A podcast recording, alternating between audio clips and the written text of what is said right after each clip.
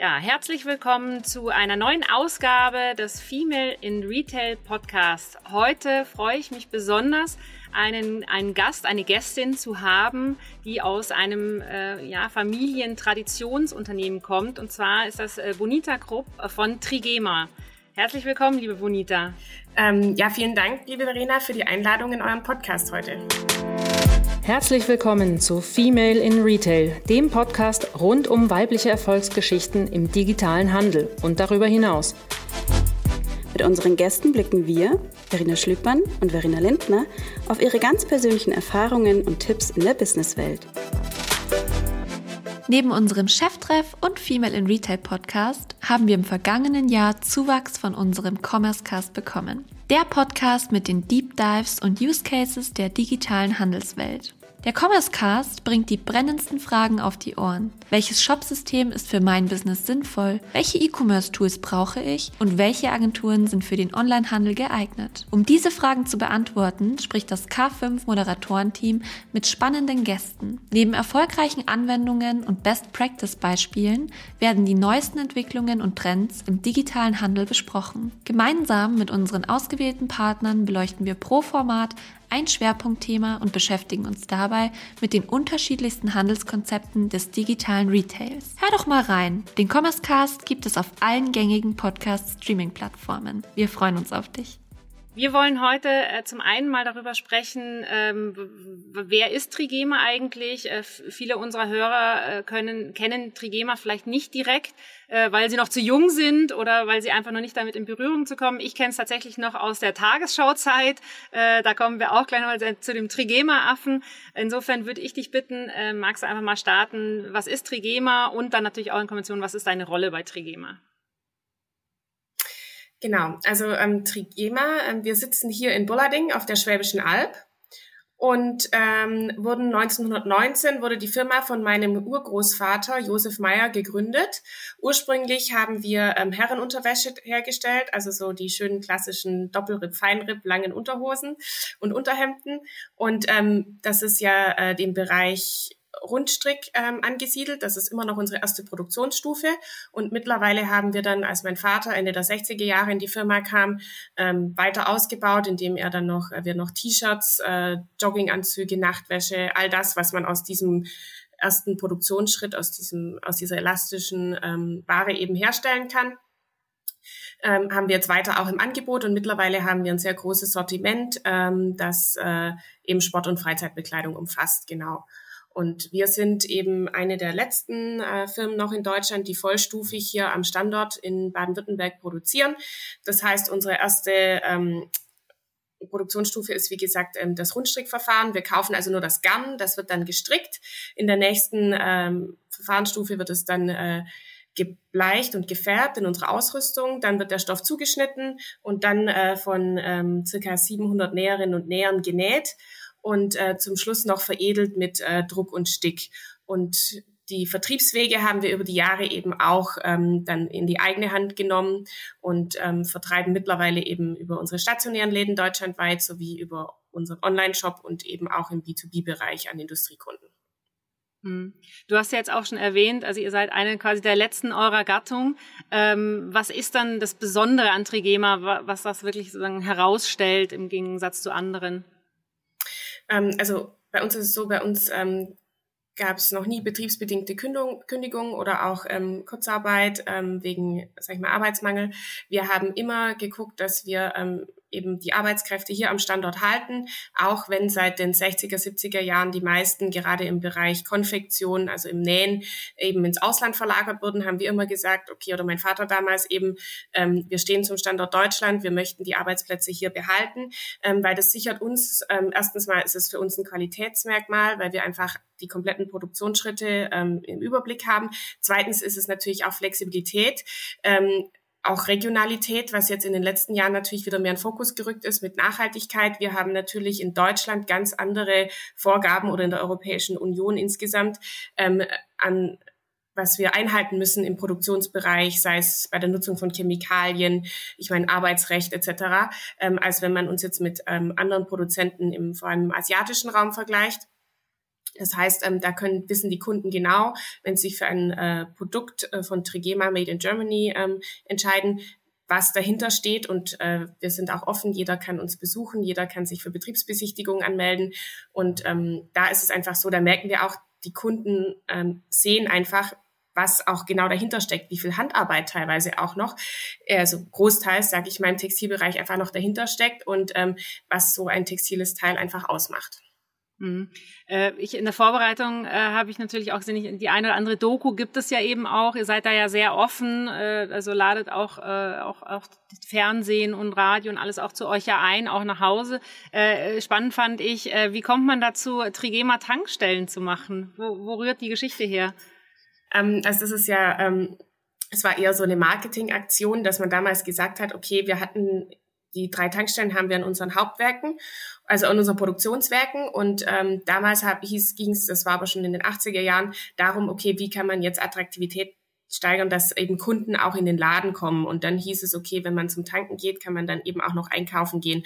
Und wir hatten sowieso Betriebstankstellen und dann hieß es, okay, da muss man die ja nicht an dem Werk haben, sondern kann sie ja dann an dem Shop haben sozusagen.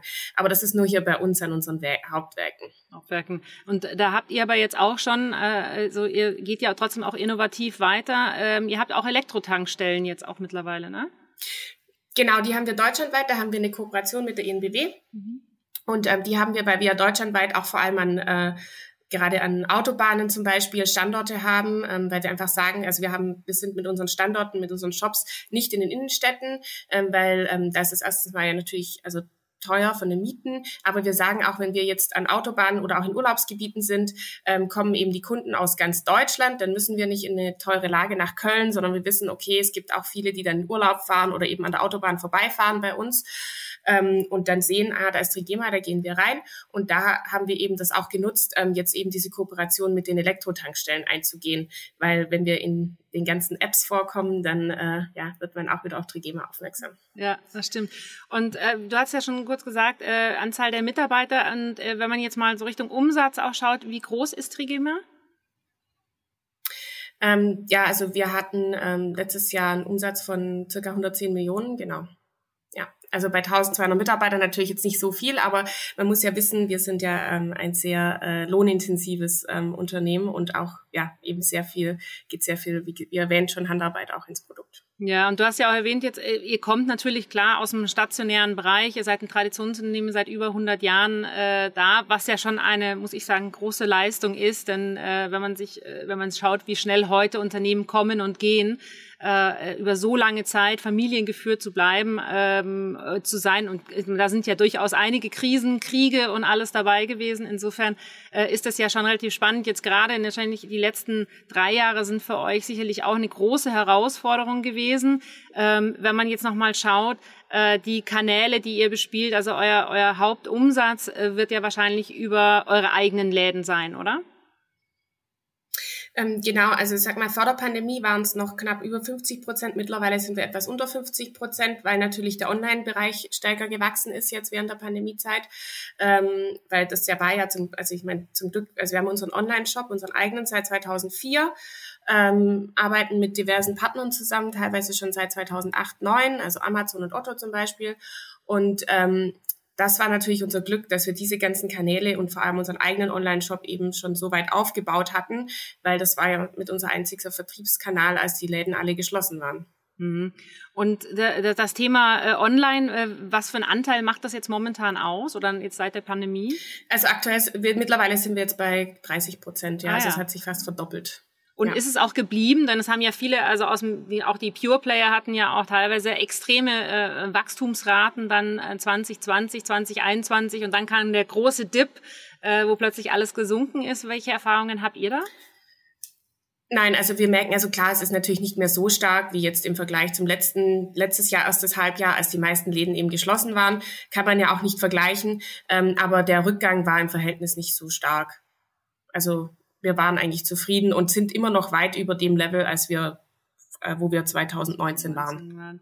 Und äh, wenn du äh, weil in, in, als ich mich so ein bisschen eingelesen dachte ich mir, okay, Trigema, es ist natürlich eine starke Marke, trotzdem eine Marke, die auch wieder heute noch viele wahrscheinlich nicht kennen. Äh, ihr seid selber Hersteller. Als was seht ihr euch selbst denn?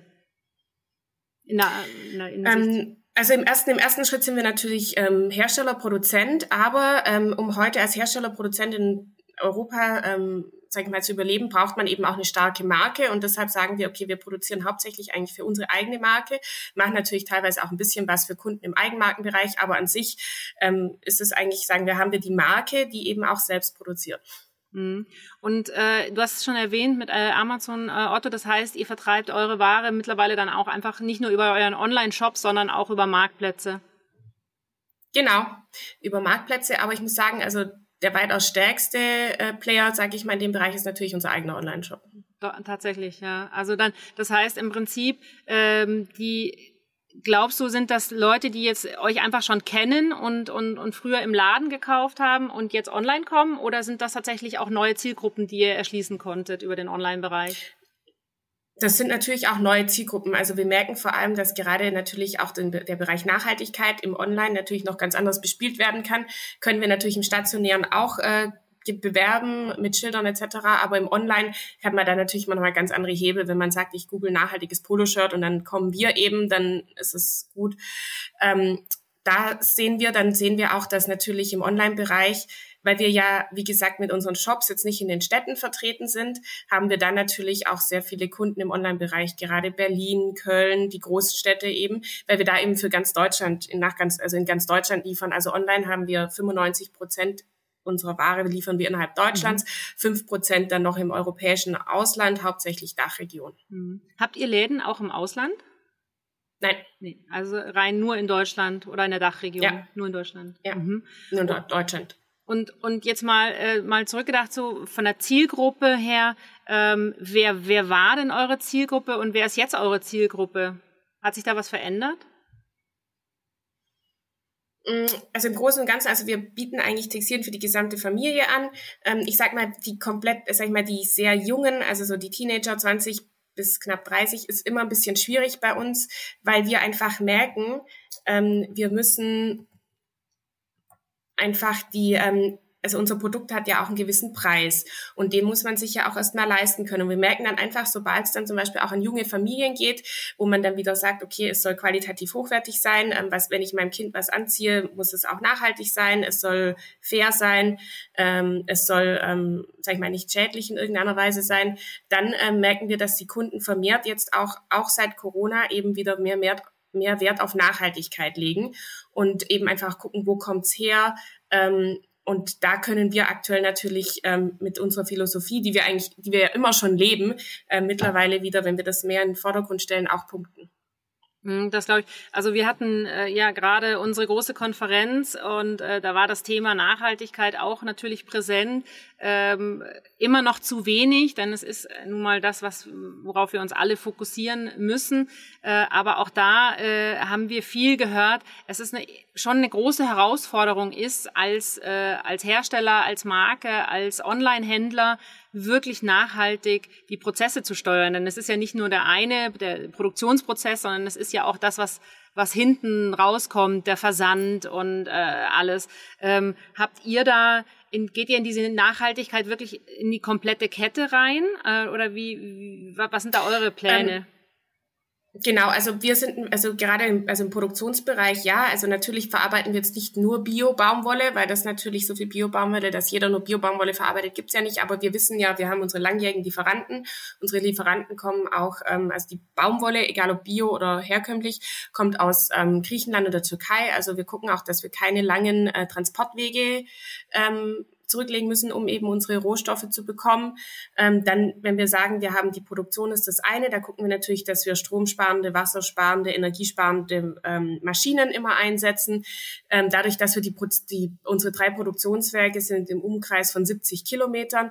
Das heißt, ähm, also sobald man die Rohstoffe, sage ich mal, aus, also die Baumwolle, das Baumwollgarn zum Beispiel aus der Türkei, was der, was der weiteste Weg ist, ähm, zu uns kommt, ähm, befindet sich der Rest des Produktionskreislaufes alles bei uns hier in der Region. Und dann wird natürlich am Ende ähm, das Produkt auch an den Kunden verschickt. Ähm, da arbeiten wir zum Beispiel mit ähm, DHL Go Green zusammen. Ähm, gucken auch natürlich, was gibt's für langfristig für Möglichkeiten, da vielleicht auch noch nachhaltigere ähm, Lieferprozesse, mit denen sind wir auch schon im Austausch ähm, zu machen. Wir müssen ja immer sehen, okay, wir sitzen eben nicht in der Großstadt, wir sitzen hier auf dem Land. Da ist da muss man sich natürlich, hat man dann mal ein paar andere Hindernisse, dass man natürlich nicht einfach ähm, sagen kann, ja, ähm, wir machen äh, Same-Day-Delivery mit dem, äh, weiß ich nicht, Elektrofahrrad. Aber ähm, ja, das sind noch so ein bisschen unsere Herausforderungen. Aber wir gucken auch, dass wir gerade auch im Verpackungsbereich, ähm, dass wir der sehr, also sehr minimiert auch verpacken. Wir tüten zum Beispiel nicht mehr eins, nicht einzeln eingucken, einfach, dass wir auch, wir haben auch keine Hangtags an den Produkten. Ähm, also erstens mal ist es natürlich nachhaltig. Zweitens muss man bei uns immer sehen, dadurch, dass wir alles in Deutschland produzieren, ist es natürlich immer noch mal ein extra Arbeitsschritt auch, den wir dadurch natürlich versuchen ähm, zu vermeiden und wie gesagt versuchen auch zu vermeiden, extra ähm, Abfall zu generieren. Ähm, da legen wir immer viel Wert drauf. Ja, also wir gucken eigentlich, dass wir nachhaltig sind und ähm, natürlich auch, sag ich mal, nachhaltig sparsam, weil wir mhm. Schwaben sind. Sehr gut. Ja, na, aber es ist ja auch, ich habe, äh, wir hatten letztens auch wieder, äh, hatte ich ein Gespräch und gesagt, eigentlich das, das nachhaltigste Produkt ist ja das, äh, das Produkt, was du bereits hast und was eben, ent und, und das ist ja dann euer Ansatz auch qualitativ so hochwertig ist, dass es eben nicht nach äh, fünfmal tragen und fünfmal waschen eigentlich schon anfängt, irgendwo die Nähte auf, sich aufzulösen. Das ist ja ein wichtiger genau, Punkt also wahrscheinlich für euch auch. Genau, also deshalb sind wir jetzt, sage ich mal, bei uns heißt immer so ein bisschen, ja, wir sind vielleicht auch ein bisschen langweilig mit unserer Mode, aber wir sagen einfach, okay, so die komplett modischen Teile, ähm, bei Fast Fashion sind wir einfach nicht. Wenn man jetzt ein komplett modisches äh, Crop Top mit irgendeinem krassen Druck drauf, das ähm, das zieht man ein, zwei Mal an und dann sagt man, okay, ja, das kann ich nicht mehr sehen. Und für uns ist einfach wichtig, ähm, weil das sind einfach, erstens ist es für uns zu teuer und die Materialien sind auch zu teuer dafür. Und wir sagen, okay, wenn man nachhaltig auch seinen Kleiderkonsum gestalten möchte, muss man eben auf Teile legen, die basic sind, die ich immer wieder kombinieren kann, die, ähm, die sage ich mal, nicht aus der Mode gehen und die dann natürlich auch sehr lange halten. Und wir haben viele Kunden, die uns schreiben, ich habe vor fünf Jahren das T-Shirt gekauft, sieht immer noch gut aus, ist immer noch wie neu. Ähm, Natürlich wissen wir dadurch, okay, wir reizen dann den Kunden nicht an, dass er immer wieder neu kauft, aber wir wissen, okay, wenn er Wert auf Qualität, Nachhaltigkeit legt, dann ähm, ist er natürlich bei uns richtig. Und ähm, es ist ja auch so, dass wir müssen uns ja insgesamt, sage ich mal, wenn wir sagen, wir haben den Klimawandel und alles, wenn wir unsere ich glaube, jeder Kunde muss eben selbst sein Konsumverhalten überdenken und sagen, okay, in was investiere ich? Und wenn ich sage, ich möchte in Langlebigkeit und Qualität investieren, investiere ich langfristig ein bisschen mehr Geld, aber es ähm, kurzfristig mehr Geld, aber es äh, rentiert sich eben auch langfristig, ja, weil ich ja lange was davon habe. Hm. Jetzt hast du es schon erwähnt gehabt, dass natürlich das gerade das Thema Nachhaltigkeit auch sehr sehr dankbar ist, um, um damit gerade im, im Online-Bereich, im Social-Media-Bereich auch nach draußen zu gehen, weil es eben auch einfach es ist ein Trend und es ist ein notwendiger Trend. Ähm, welche Wege also, ähm, habt ihr denn da eingeschlagen? Arbeitet ihr auch mit Influencern zusammen ähm, oder wie, wie, wie gestaltet ihr das? Ja, also wir hatten diverse Influencer-Produkte in der Vergangenheit. Ähm, da gucken wir auch weiter, was wir da noch machen können. Bisher waren wir da jetzt noch nicht, sag ich mal, 100 Prozent, äh, ja, also es hat noch nicht so unsere, unsere Erwartungen noch nicht ganz getroffen. Ähm, was wir vor allem machen ist, ähm, wir haben also ein eigenes Online-Marketing-Team in-house.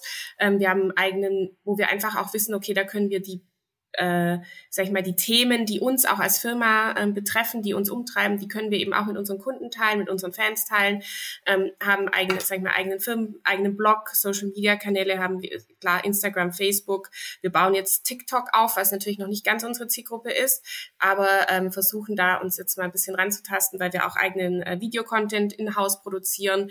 Wir haben eigene ähm, Fotografie, die wir in-house machen. Ähm, genau, und da versuchen wir eben diese Themen, vor allem auch Themen, die vielleicht, ich weiß, wir sind jetzt nicht die ähm, High-End, die Fashion-Marke, die jetzt sich hier mit extremen äh, modischen Bildern präsentiert, weil wir einfach sagen, ähm, ja, wir haben Mode, die wir verkaufen, aber wir verkaufen auch, äh, wir haben natürlich auch die Werte, die dahinter stehen. Und die können wir eben gerade über Social Media sehr gut bespielen, können eben den Kunden vor allem zeigen, wo kommt das Produkt her, wie wird es produziert. All das, was man sonst bei H&M, Zara und so weiter nicht sehen kann, können wir eben alles zeigen und man kann bei uns alles nachverfolgen. Und ähm, da merken wir einfach, dass es ähm, auch auf sehr viel Anklang stößt. Mhm. Wir hatten äh, jetzt Hugo Boss zum Beispiel gerade auch auf der Bühne, was natürlich jetzt ein ganz andere Brand ist, ja, als ihr seid. Klar, es ist eine äh, High-Fashion-Brand, äh, aber äh, die haben ja einen extremen Move gemacht, in Richtung äh, Gen Z zu gehen, zu sagen, ja, wir müssen uns eigentlich jetzt auf die neue Generation äh, ausrichten, äh, weil langfristig ist das der einzige Weg. Ist das was, wo ihr auch eigentlich sagt, ja, eigentlich müssen wir in die Richtung auch immer mehr gehen? Ja, also ich sag mal, wir wollen natürlich, ähm, sag ich mal, diese Generation Z nicht äh, vernachlässigen. Wir wollen auch gucken, wie wir uns da eben mit, mit gewissen Kanälen annähern können. Wir wissen aber, dass, sag ich mal, die Werte, die wir natürlich vermitteln in sag ich mal, in dem Alter, natürlich zukünftig, langfristig denke ich schon. Also wir merken schon, dass jetzt auch immer mehr, wie gesagt, auch jüngere Leute eben Wert auf Nachhaltigkeit und so weiter setzen. Was wir natürlich nicht können, wie Hugo Boss, ich meine, wir sind ein kleiner, kleines mittelständisches Unternehmen, die äh, Market, den Marketing-Spend haben wir natürlich nicht. Ähm, aber wir gucken schon, dass wir uns einfach mit unseren Inhalten so platzieren und eben auch versuchen, neue Wege zu finden, wie TikTok nähern wir uns jetzt an oder einfach, dass wir unseren YouTube-Kanal noch weiter ausbauen und einfach sagen, okay, hier ähm, hier kann jeder sehen, wie es bei uns abläuft. Ähm, wir haben nichts zu verstecken und wir hoffen, dass wir einfach dadurch auch ähm, ja, im Thema ähm, Nachhaltigkeit, Fairness punkten können. Hm. Du, du verantwortest ja eben den Bereich E-Commerce bei euch. Ähm, jetzt nochmal noch mal ein Schrittchen zurückgedacht, als äh, ihr das natürlich auch gestartet habt. 2004 hast du gesagt, mit dem Online-Shop. Jetzt äh, in einem Traditionsunternehmen kann ich mir vorstellen, da ist dann doch vielleicht am Anfang erstmal so, oh Gott, brauchen wir das eigentlich alles überhaupt und wieso und weshalb? Ähm, wie, wie, wie ist denn da so ein bisschen die Historie? Wie sind die Jahre da verlaufen? Wurde das angenommen oder nicht? Äh, musstest du da kämpfen? Gut, also 2004 war ich ja selber noch nicht dabei, da war ich ja noch, noch in der Schule. Aber ähm, ja, also es wurde, es wurde, nein, also es war immer, bei uns war immer die Devise, also wir müssten, wir müssen uns ja, wir bestehen seit über 100 Jahren und in den 100 Jahren mussten wir uns immer wandeln und immer anpassen den Marktgegebenheiten, weil wer sich nicht anpasst, der verliert langfristig und ähm, weiterentwickelt und deshalb war es für uns immer klar, dass wir uns daran tasten und der Online-Shop ist stetig gewachsen. Ist auch ganz interessant, wenn man nur noch die Anfänge vom Online-Shop sieht, wie der damals vom Design her aussah, das will man heute gar nicht mehr sehen. Aber ähm, nein, also da war immer klar und bei uns gilt der Fokus, Online hat bei uns Vorrang. Also auch wenn wir unsere Kunden beliefern, sind unsere Online-Kunden diejenigen, die natürlich ähm, direkt beliefert werden ähm, und da natürlich auch ähm, direkten Ansp an Ansprache bei uns auch haben. Also wir haben auch ähm, Bestellservice und wenn da auch mal, sag ich mal, gewisse Themen nicht vorankommen oder wenn es Kundenbeschwerden gibt, dann geht es, gehen die bis in die, werden die auch von uns in der Geschäftsleitung mit betreut. Also da setzen wir sehr hohen Wert drauf, dass wir da auch unsere Kunden immer zufriedenstellen. Ähm, und das wird eigentlich in der gesamten Firma wurde online natürlich angenommen und wie gesagt, also vor der Pandemie lief schon gut, aber während der Pandemie, während der Pandemie hat einfach jeder auch also wirklich jeder dann gemerkt, okay, wir sind froh, dass wir diese Online-Präsenz haben, weil sonst ähm, hätten wir einfach also unsere Produktion nicht, also hm. bei weitem nicht verkaufen können, ja. Und äh, du hast ja schon gesagt, ihr arbeitet äh, mit Partnern zusammen, aber im E-Commerce braucht es ja äh, ganz viel an äh, Tools, äh, Shopsystemen und so weiter. Wie seid ihr da aufgestellt? Genau, also wir nutzen seit ähm, 2014 nutzen wir Oxid. Ähm, und ja, also waren ist sind aktuell nicht mehr ganz so verbreitet, aber waren immer eine Zeit lang sehr verbreitet im Fashion-Bereich. Ähm, und da haben wir eben also unsere langjährigen Entwickler, die uns von extern betreuen und sonst nutzen wir eigentlich in-house, haben wir ein Team, also wo auch Online-Marketing angesiedelt ist von, wir sind sechs Personen, die das betreuen ähm, und also unseren eigenen Shop plus die Partner und ähm, genau, und da gucken wir einfach immer, was gibt's neue Tools etc., was können wir anbinden, gucken natürlich auch mal ein bisschen so, was macht die Konkurrenz, was gefällt uns da, ähm, gehen natürlich auch darauf ein, was Kundenwünsche sind, genau und ähm, versuchen das eben weiter, immer weiter zu entwickeln. Jetzt ist neu geplant, dass wir also auch von der Darstellung her weil wir jetzt eben eigenen Videocontent auch im Haus produzieren. Die Videos nutzen wir schon, dass wir jetzt eben noch mehr dann auch ähm, Bewegtbild noch auch auf der Produktdetailseite noch zeigen, mhm. ähm, dass wir einfach gucken, wie können wir ähm, unsere Produkte einfach noch besser darstellen ähm, und dem Kunden einfach noch Mehrwert bieten. Ja. Mhm. Das heißt also von der Ambition her wäre es wahrscheinlich auch so, dass ihr, dass sich der, der Online-Anteil da auch einfach nochmal sogar erhöht, oder? Im, im, Im Verhältnis zum Stationär und insgesamt. Ähm, genau, ja. Also wir möchten natürlich stationär ist immer noch unsere tragende Säule. Ähm, da haben wir, da ist es natürlich auch nochmal im Online-Bereich merkt man einfach, okay, ähm, da müssen, muss einfach genau das Teil, das der Kunde jetzt sieht, lieferbar sein. Wenn man jetzt als Kunde im Laden ist, dann guckt man durch und sagt, okay, gut, das Teil gibt es jetzt nicht mehr in meiner Größe, aber ach, da gibt's ja das andere, ja. Also da kann man die Waren von der Präsentation her ist es ja nochmal anders. Wir merken auch, dass wir zum Beispiel im Online-Bereich haben wir 60 Prozent Männer, die uns kaufen weil wir eben ein starkes ähm, Basic-Sortiment haben, das sich auch, wo wir immer wieder Farben ergänzen, aber wo die Schnitte eben gleich bleiben, wo der wo, was viele Männer eben auch wertschätzen, die sagen, okay, ja, ich habe immer mein weißes Basic-T-Shirt und wenn ich dann wieder welche brauche, dann bestelle ich die nach. Ähm, und genau da haben wir eben viele Männer auch, die uns kaufen. Und ähm, ja, also ich glaube, da müssen wir immer so, wir merken auch natürlich, gewisse Produkte laufen online besser und äh, offline äh, offline wieder andere. Also da müssen wir unser Sortiment auch immer wieder so ein bisschen anpassen und eben an die verschiedenen Zielgruppen und Kanäle anpassen. Ähm, aber ich denke mal, so der Mix ist auf jeden Fall richtig. Hm. Jetzt hast du schon gesagt, ihr seid jetzt äh, ein Team von sechs Leuten. Äh, ich hatte, äh, hatten wir vorhin ja auch schon kurz darüber gesprochen. Ich habe mir dann vorgestellt, wie ist denn das äh, gerade für das Thema E-Commerce, was ja eher eine, auch eine, eine jüngere Zielgruppe ist für für, ähm, für, für, für die Berufe, sage ich mal, das für das Thema. Ähm, ähm, wer kommt denn nach Buladingen, äh, um dort zu arbeiten? Also gestaltet sich das eher schwierig oder habt ihr da auch schon äh, Maßnahmen getroffen mit Remote und so weiter, dass ihr da auch Leute dazu von der einer Ferne zuschalten könnt? Ähm, nein, also bisher hatten wir da keine Probleme, äh, Mitarbeiter zu finden. Also wir haben auch ähm, schon langjährige Mitarbeiter bei uns in der Abteilung. Also wir sind an sich, glaube ich, somit die jüngste Abteilung bei uns in der Firma, also äh, die so im Schnitt um die 30. Ähm, aber wir haben die, also einige bei mir in der Abteilung haben auch bei uns schon die Ausbildung als klassisch als Industriekaufmann mhm. oder Frau gelernt und sich dann eben weiterentwickelt und ähm, die anderen kommen eben einfach, sind dann aus der Region eben dazu gestoßen. Ich meine, es gibt ja auch, sag ich mal, im Schwabenland auch Personen, die sich für E-Commerce interessieren, auch hier hier bei uns in Baden-Württemberg und sogar im Zollernalbkreis. Ja, ist ja toll. Also vielleicht habt ihr ja sogar einen Vorteil, in, äh, weil gerade in Berlin, Hamburg, München, äh, da ist natürlich die Konkurrenz an auch sehr groß. Ja? Da, da kann man zu vielen Unternehmen gehen und wenn man bei euch in der Region ist, dann äh, ihr seid ja auch als sehr vertrauensvoller Arbeitgeber bekannt. Äh, eben, äh, ich hatte auch gelesen, dass äh, es äh, gab ja, oder ich weiß nicht, ob es immer noch gibt, so Regelungen, dass äh, wenn einer Mitarbeiter ist, dass auch die sagen Nachkömmlinge ähm, dann auch bei euch äh, arbeiten können, Ausbildungen machen können. Das ist natürlich schon eine große Seltenheit in, in dieser, sag ich mal, schnelllebigen Zeit heute. Ne?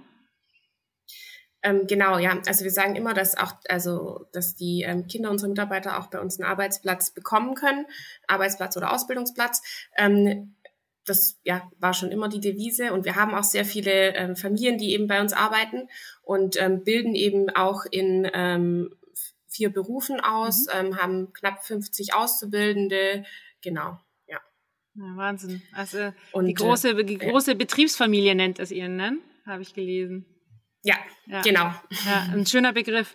Ähm, da kommen wir gleich eigentlich dazu, dass eben äh, Betriebsfamilie, ähm, das ist ja das, also sein Vater führt heute ja das Unternehmen noch allein ähm, und äh, das, womit ihr du und dein Bruder euch ja wahrscheinlich sehr viel äh, beschäftigen müsst, dass euch immer diese Fragen gestellt werden. Wie fühlt sich das an, äh, dass diese äh, die Nachfolge quasi nicht so geregelt ist und es ist einer von euch beiden? Ähm, ist das so, wo du sagst, ah, das kann ich langsam nicht mehr hören? Ähm, wie fühlt sich das an? also ich muss mal sagen, es ist nicht, es stimmt nicht, dass es nicht geregelt ist. Also es ist mhm. nur so, dass wir eben äh, von der Firmierung her sind wir eine ähm, EK. Das heißt, mein Vater ist eingetragener Kaufmann und ähm, ja, er ist aktuell, er ist ähm, Geschäftsführer, aber mein sowohl mein Bruder als auch meine Mutter als auch ich sind Teil mit der Geschäftsführung. Mhm. Ah, okay. ähm, das heißt also ungeregelt ist es nicht. Mhm. Ähm, und es ist einfach so, dass wir sagen, okay, wir können uns auch vorstellen, mein Bruder und ich langfristig ähm, gemeinsam in der Geschäftsführung mhm. zu sein. Meine Mutter ist eben auch in der Geschäftsführung, sie ist für unsere stationären Jobs zuständig. Und ähm, dass wir auch sagen, okay, wir machen das zusammen. Die, die einzige Frage, die eben nicht geklärt ist, ist, wem das Unternehmen langfristig gehören ja. sollte. Mhm. Und ähm, das ist eigentlich das Thema, um was es immer geht. Ähm, und mein Bruder und ich sehen das sehr entspannt. Wir sehen uns als Team und ähm, sehen dem eigentlich gelassen entgegen, weil wir sagen, was für uns zählt, ist, dass es, dass die Firma in die nächste Generation kommt und ähm, dass wir einfach sagen, okay, jeder weiß und weshalb es heißt, dass es nur ein Kind, sage ich mal, ähm, sag ich mal, langfristig ähm, besitzen sollte, ist einfach, weil wir in der Familie, in der Vergangenheit einfach auch Streitigkeiten kennen aus dem Gesellschafterkreis. Und da war es meinem Vater einfach wichtig, dass er sagt, ähm, ein Kind sollte, also die Inhaberschaft sollte bei einem, einem Kind sein. Und da haben wir uns einfach noch nicht äh, festgelegt, bei wem das sein sollte. ja. Aber es ist ja, also ich finde, äh, aus meiner Sicht, es ist eigentlich ist es ja schön, dass es so offen kommuniziert wird. Und ähm, wie ich jetzt zumindest, was ich gesehen habe von euch, äh, bist du mit deinem Bruder ja auch in, in sag ich mal, absoluten Harmonie, zumindest in der Außenwirkung. Natürlich, ich meine, in, wissen wir alle, in, innerhalb der Familien gibt's immer äh, Streitigkeiten und Auseinandersetzungen, aber das gehört ja auch dazu, genauso wie in jeder Ehe und Partnerschaft. Insofern, das ist ja ganz normal, ähm, finde ich eigentlich ganz schön. Was ich ganz interessant finde, ähm, eben, dass deine Mutter auch äh, eine sehr tragende Rolle im Unternehmen äh, spielt. Äh, jetzt sprechen wir ja, jetzt sind wir hier im Female in Retail Podcast. Ähm, ganz viel wird ja momentan auch darüber gesprochen, welche Rolle haben die Frauen im beruflichen Umfeld, welche Benachteiligungen haben sie immer noch. Ähm, wie erlebst du das denn jetzt von klein auf quasi im Betrieb, wo auch äh, deine Mutter schon stark vertreten ist? War das bei euch jemals ein Thema? Also ich muss sagen, es ist natürlich, wir sind natürlich auch in einer anderen Branche eingesiedelt. Also wir haben tatsächlich 80 Prozent unserer Mitarbeiterinnen und Mitarbeiter sind Frauen. Ähm, das heißt, weil wir eben immer schon in der Mode, also in Deutschland zumindest immer, war das immer schon sehr frauenlastig. Wir haben 65 Prozent unserer leitenden Angestellten sind Frauen. Mhm. Ähm, also auch unsere Werksleitungen, die zwei bis 300 Mitarbeiterinnen unter sich haben, sind, sind alles Frauen. Mhm. Es hat sich natürlich auch gewandelt. Also klar, vor weiß ich nicht, 40 Jahren war das wahrscheinlich noch ein Mann, der da Werksleiter war, aber für uns war dann irgendwann oder auch schon für meinen Vater sehr früh die Devise, es kommt nicht darauf an, ob, er, ob es ein Mann oder eine Frau ist, die den Beruf ausübt, sondern es kommt einfach auf die Qualifikationen, auf die Fähigkeiten drauf an. Und da hatten wir bei uns in der Firma, aber da spreche ich jetzt nur für uns, ähm, eigentlich bisher noch nie irgendwelche Schwierigkeiten. Hm. Äh, es spricht ja auch dafür, wenn man jetzt sieht, äh, du und dein Bruder, ihr seid ja auch, äh, sag mal, von der Ausbildung her äh, absolut das Gleiche gelaufen. Also es macht auch nicht den Anschein, als wenn da irgendwie eine, eine ein Ungleichgewicht da war, so ob man gesagt hat, ah, nee, man, man schiebt den Mann da jetzt vor und äh, Bonita, schauen wir mal, was sie dann macht. Also scheint ihr sehr gleichbehandelt geworden zu sein auch, ne? Ja, natürlich. Also unser Vater hat immer ähm, uns beide gleich behandelt, hat immer gesagt, also er freut sich, er würde sich eben freuen, wenn, sage ich mal, einer von beiden mindestens ähm, die Nachfolge antritt.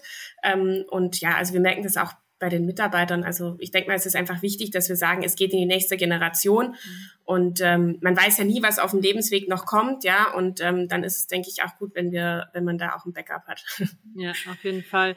Äh, wenn, wenn du jetzt also, du bist ja auch viel jetzt mittlerweile auch unterwegs auf Konferenzen und so weiter und du bist in Gesprächen auch mit, mit anderen Frauen. Äh, ich denke, viele Viele haben Fragen an dich und sagt, hey, wie ist das? Wie fühlt sich das an, wenn man ja auch schon jung in so eine Verantwortung auch äh, ge geschoben wird? Ähm, was ist denn das, was du jetzt aus deiner, aus deiner Erfahrung mitgenommen hast bisher, wo du sagst, das ist was, das kann ich anderen oder möchte ich gerne anderen Frauen auch mitgeben?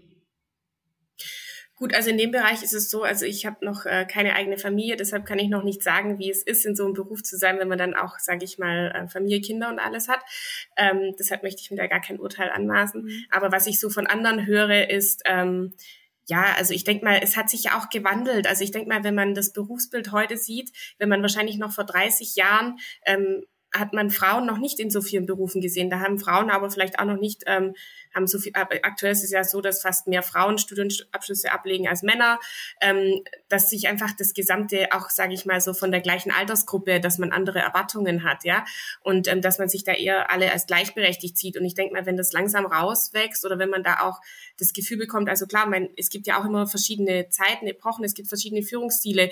Ähm, ich sag mal, mein Vater macht seit über 50 Jahren, er hat natürlich seinen Führungsstil auch angepasst, ja. Und klar, als er reingekommen ist, war es natürlich ähm, eher noch so top-down Mittlerweile weiß man, okay, ähm, hat sich das geändert über die Jahre und so denke ich, wird sich hoffentlich auch das Rollenbild der Frauen weiter ähm, ändern, dass man einfach sagt, ähm, ja, wir müssen, was man einfach machen muss, ist, wir müssen einfach äh, Flexibilität, also nicht Flexibilität, aber einfach Möglichkeiten schaffen, eben auch, wenn es gerade um ähm, Kinderbetreuung und so geht, das sehen wir ja auch bei uns im Personalbereich. Ich meine, wir haben eben Stellen, zum Beispiel auch im Verkauf, im Vertrieb, wo man sagt, okay, die müssen eben auch an einem Wochenende besetzt sein oder an einem Nachmittag, ja. Und da ist es einfach schwierig zu sagen, ja, okay, wir bieten, haben nur noch Stellen, die es morgens gibt oder wir können so flexibel arbeiten, egal ob Männer oder Frauen, dass man sagt, okay, ja, ich kann hier meine vier Stunden arbeiten und das, wann immer ich will. Es gibt eben gewisse Tätigkeiten, gerade auch bei uns im Produktionsbetrieb, ja, die Maschine muss eben acht Stunden besetzt sein und die kann jetzt, kann ich, kann ich sagen, okay, ich besetze die von zwei Uhr morgens bis acht, bis zehn Uhr morgens, ja, mhm. ähm, sondern die muss eben zu gewissen Zeiten, es muss ja auch einen Produktionsfluss geben mhm. und ich glaube, da ist auch, ähm, gerade auch die Politik gefordert, ähm, hier eben auch, und das ist, haben wir jetzt auch während der Corona-Pandemie gespürt, wir können eben die wenigsten Mitarbeiter ins Homeoffice schicken, ähm, dass wir da einfach, dass da einfach auch nochmal für diese Arbeitsplätze, die ja viele betreffen, nicht nur in der Industrie, die ja auch, sage ich mal, Polizei, Krankenhaus mhm. etc., dass man da einfach nochmal, egal ob Männer oder Frauen, einfach nochmal ähm, sagt, wie, wie können wir da, wie können wir diesen ähm, Mitarbeitern auch New Work vermitteln, ähm, weil die sind ja auch wichtig und ähm, die darf man auf keinen Fall vergessen. Hm. Ja, wird ja auch die, die Attraktivität sinkt ja dann auch extremer. Merkt man ja jetzt auch, dass äh, in, der, in der Pandemie viele aus manchen Berufsbereichen rausgegangen sind, wo eben Schichtarbeit und sowas äh, ein Teil davon ist, und man sagt, das ist nicht mehr so attraktiv. Ja. Also das ist, das ist ja wahrscheinlich bei euch auch schwierig, äh, diesen, diese Berufe danach zu bekommen, ne?